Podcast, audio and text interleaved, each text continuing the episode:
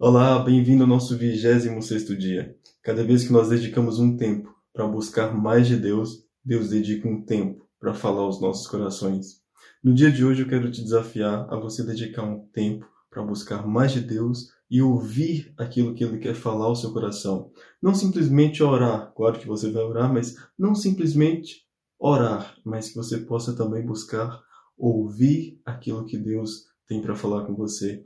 E quando digo ouvir, não é necessariamente ouvir uma voz audível, pode ser, mas muitas vezes Deus vai falar de uma forma a nível de pensamento. Ele vai trazer ideias na sua mente, trazer pensamentos, trazer palavras, tra trazer paz, trazer alegria. Então, esteja sensível àquilo que Deus vai fazer na sua vida durante esse tempo, e a seguir você vai escolher pelo menos um capítulo da Bíblia para você ler. E lembre-se, eu te espero amanhã no nosso próximo dia.